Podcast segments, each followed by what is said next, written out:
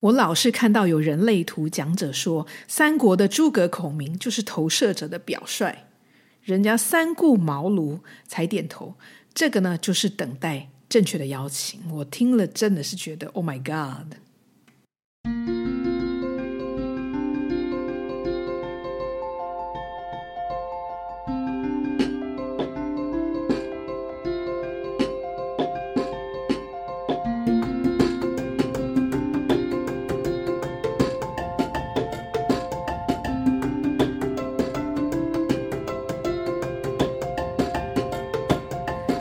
类图，今天说什么？今天我们来讲投射者和诸葛孔明。就像是在开头我提到的，很多人类图的讲者都会把诸葛孔明拿出来做投射者的表率。可是，人家是一千六百年前的古人哎，按照人类图说法，那时候还是七中心全左箭头的人类，是有什么可比性呢？再者，现今出色的投射者那么多，为什么硬要拿一个骨灰级的古人来做投射者的榜样呢？说实在的，我从不觉得诸葛孔明有什么值得拿出来讨论的。他那么聪明，那么有能耐，为何不建立自己的山头呢？为何要委身于一个资质平庸的家族呢？然后把自己置于别人的利益之后呢？他会被官方拿出来拜，就是要投射者们等待邀请。但是我们当代的亚马逊的贝索斯、脸书的扎克伯格、YouTuber 老高、钟明轩等等的投射者，他们是得到谁的邀请了？还不就是自己喜欢想做而打出一片江山吗？为什么不敢拿这些人出来说呢？那可能也会有一些投射者急忙的回应：“哎，可是可是，我看书上说，呃，其他的文章都说不能发起啊，那我我要怎么发起呢？”说真的，在这个物质化的世界里，你待在家里待着不动，是什么事情都不会发生的哦。除了把你自己感到有热情的项目准备好之外呢，当机会来临的时候，也千万不要错过。而且你注意看好，投射者的通道没有那么的被动。就算是七三一这条需要民选出来统领大家的通道，你也是要主动登记参选，才有机会被选上，不是吗？而且投射通道有二十二条之多，我认为其中五条投射通道，请更不要相信等待邀请那一套，因为世界。会因你而灭亡。我们先来说说十号闸门延伸出来的十二十，还有十五七，还有十三十四。十号闸门呢，代表自己；十二十代表你每次说的话都是你的真实，表达了你的真理；而十五七，你的每一个呼吸的瞬间都展示了完美的自己。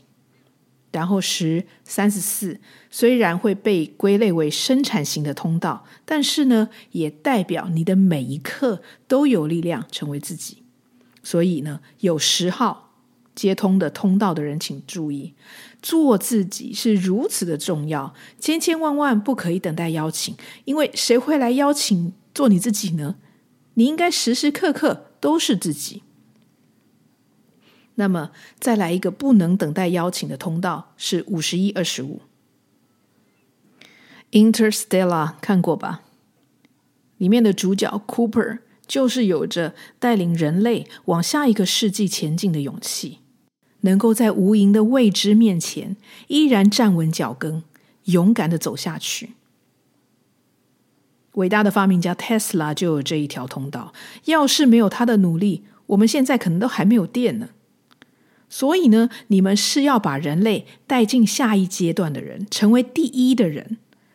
而就是因为你是第一，前面没有人，所以何来邀请之说呢？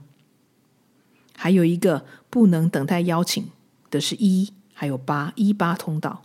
一是乾卦，是创世，是创造世界、开天辟地的人。你可以想象，上帝终于从一片混沌之中走出来，然后因为没有人邀请发言，所以呢，他没有说要有光，那就是没有一，没有这个一的发言，整个世界就不会开始。没有数字一，后面呢就不会有二三四五六七。所以呢，有一八通道的人。千万不要等待邀请，世界的创造力量会因此消亡。所以听好了，投射者们，当你想发起对一件事情有渴望，你可以察觉一下，你的渴望是不是已经被你的权威确认过了？因为毕竟你的权威没有答应的话，实在很难长期做下去。还有呢，因为你们的能量场比较犀利，加上用词精准，所以生产者在没有防备的状况下呢，他们可能会觉得有点难接受你，而对你产生排斥。所以呢，建议投射者用比较温柔的说话方式开启对话，像是呃，我很喜欢你们的计划，诶，要不要我来帮忙？他们可能就会觉得被解救了，而很高兴的接受你。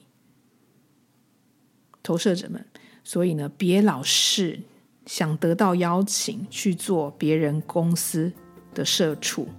现在的社交媒体这么发达，有什么想讲的或是想做的，那就开一个账号发表，无需等待任何人的邀请。请你们正确的发掘，使用自己的聪明才智，为自己开创一片江山吧。